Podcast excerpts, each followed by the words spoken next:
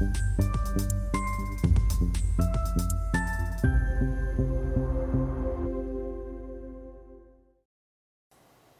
Bonjour, bienvenue sur SR TV dans notre émission Idées de placement.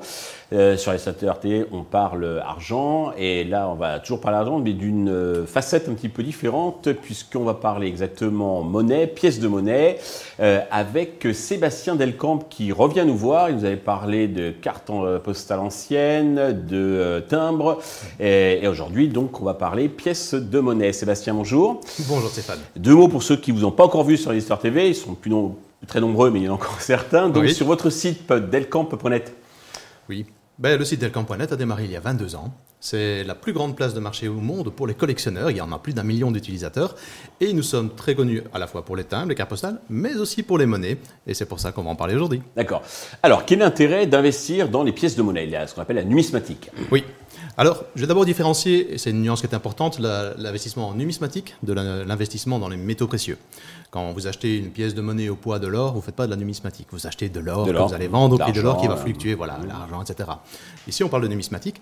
Donc là, on est sur un marché qui est différent, qui, nécessite un peu plus de connaissanmes, qui est aussi très tangible, qui est un morceau d'histoire aussi. Donc chaque monnaie que vous aurez dans la main, bah, peut-être qu'elle aura 100 euh, ans, 200 ans, 1000 ans, 2000 ans, et vous avez un vrai morceau d'histoire dans, dans votre main. Et il y a aussi un vrai marché international pour la numismatique. D'accord.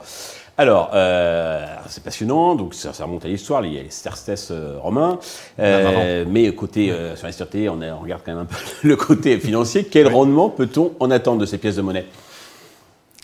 C'est un marché qui est assez, assez vivant, assez jeune, assez structuré aussi, où il y a d'assez grands groupes qui sont derrière. Je vous avais parlé des cartes postales où il n'y a, pas de structure, les, les timbres où il y a une petite structure, mais pas encore vraiment en monnaie, par contre, c'est différent. D'accord. On parle d'argent, on parle de. de, il y a des indices, des cotes. Euh. Oui, il y a des indices, des cotes, il y a des sites très structurés, il y a des, façons de grader les monnaies. Donc ça veut dire de savoir exactement dans quel état elle se trouve.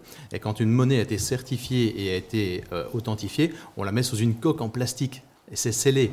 Pour éviter l'usure, bien sûr. Voilà, c'est très très sérieux. Et là, on a vraiment un marché qui est euh, structuré où on a des cotes, on sait savoir une monnaie ben, de combien elle augmente. D'accord. Donc le rendement euh, moyen observé, même si bien sûr les rendements passés ne présagent pas les rendements futurs Bien sûr.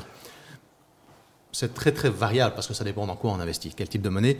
Maintenant, si on regarde classiquement, si on se fait conseiller et qu'on va voir un, un, numismate professionnel qui va vous guider, je pense qu'un rendement de l'ordre de 10%, peut-être 15%, est tout à fait envisageable. D'accord. Euh, alors, on aime bien donc le, concret hein, sur Star TV, euh, en fonction donc de budget, s'il est important, moins important, etc. Qu'est-ce qu'on peut, qu'est-ce qu'on peut acheter? Effectivement, le budget a une grande importance dans tout ce qui est achat d'objets de collection. La bonne nouvelle avec la numismatique, c'est que c'est un objet qui touche tout le monde. Donc ça veut dire tout le monde, vous et moi, dans notre portefeuille, on a des pièces de monnaie et on peut déjà commencer à investir avec ces petites pièces de monnaie. Il y a des, par exemple, les, pièces de 1 et 2 centimes d'euros sont amenées à disparaître au fur et à mesure. Ah et ces pièces-là, ben, un jour, vont intéresser les collectionneurs. Par leur raté, par le fait qu'elles eh sont plus frappées, bien sûr. Exactement. Et euh, Typiquement, voilà un investissement qui coûte quasiment rien. Oui. Qu'on garde.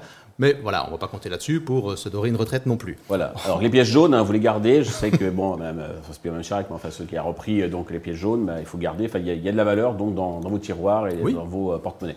Bien sûr. Et alors, on a aussi les, pièces de monnaie qui sont donc certifiées, qui ont été mises sous coque, qui ont une vraie valeur.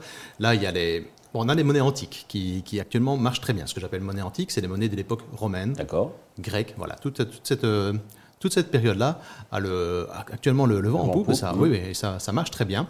Mais il est super important de faire attention à l'état de la monnaie, à son authenticité, à avoir le certificat. Ça, c'est primordial quand on investit dans ces monnaies-là. Alors justement, quand on est profane, quels sont les, pièges grossiers à éviter? De tout temps, il y a eu de la fausse monnaie. D'abord, on l'a produite pour ben, euh, tromper les gens à qui on payait à l'époque. Mmh, mmh. Donc ça, ce sont des faux qui sont très collectionnables et qui sont cotés parce que ce sont des faux d'époque. Maintenant, les faux qui sont là aujourd'hui, qui sont destinés à tromper les collectionneurs ou les investisseurs, mmh. ben, ces faux-là, il faut bien les détecter. Donc c'est important d'avoir un certificat, de regarder ce qu'on achète, de faire attention à qui on achète, de regarder quelle est, quelle est sa réputation. Bon, sur un site comme, comme Delcamp, ben, nous, on affiche la réputation du vendeur parce qu'après chaque transaction, l'acheteur peut dire si oui ou non il a été content de sa transaction. Donc vous pouvez aller voir sur Delcamp si le vendeur a une bonne réputation avant de lui acheter. Et je vous rassure aussi que quand un vendeur n'a pas une bonne réputation, il ne reste pas très longtemps sur Delcamp non plus. Oui, parce que personne lui achète. Enfin, peut-être que vous, effectivement, vous faites un peu le ménage et puis bah, personne ne va lui acheter s'il n'a pas une, bonne note. C'est ça. Euh, justement, c'est une rubrique euh, importante, c'est une rubrique phare sur euh, Delcamp.net, les, les monnaies. Oui. C'est une rubrique qui monte le plus ces dernières années. sans doute qu'on suit le, la courbe du marché. C'est aussi une rubrique dans laquelle on a beaucoup de concurrence au niveau international, à, l'inverse de nos autres rubriques, parce qu'il y, y, a un vrai marché qui est là. Et quand il y a un vrai marché, forcément, il y a des acteurs un peu dans tous les pays qui sont très actifs sur ce marché-là. Eh bien oui, parce que c'est international, c'est euh, du monde, du monde entier. Oui, il n'y a aucune limite. Euh, hein.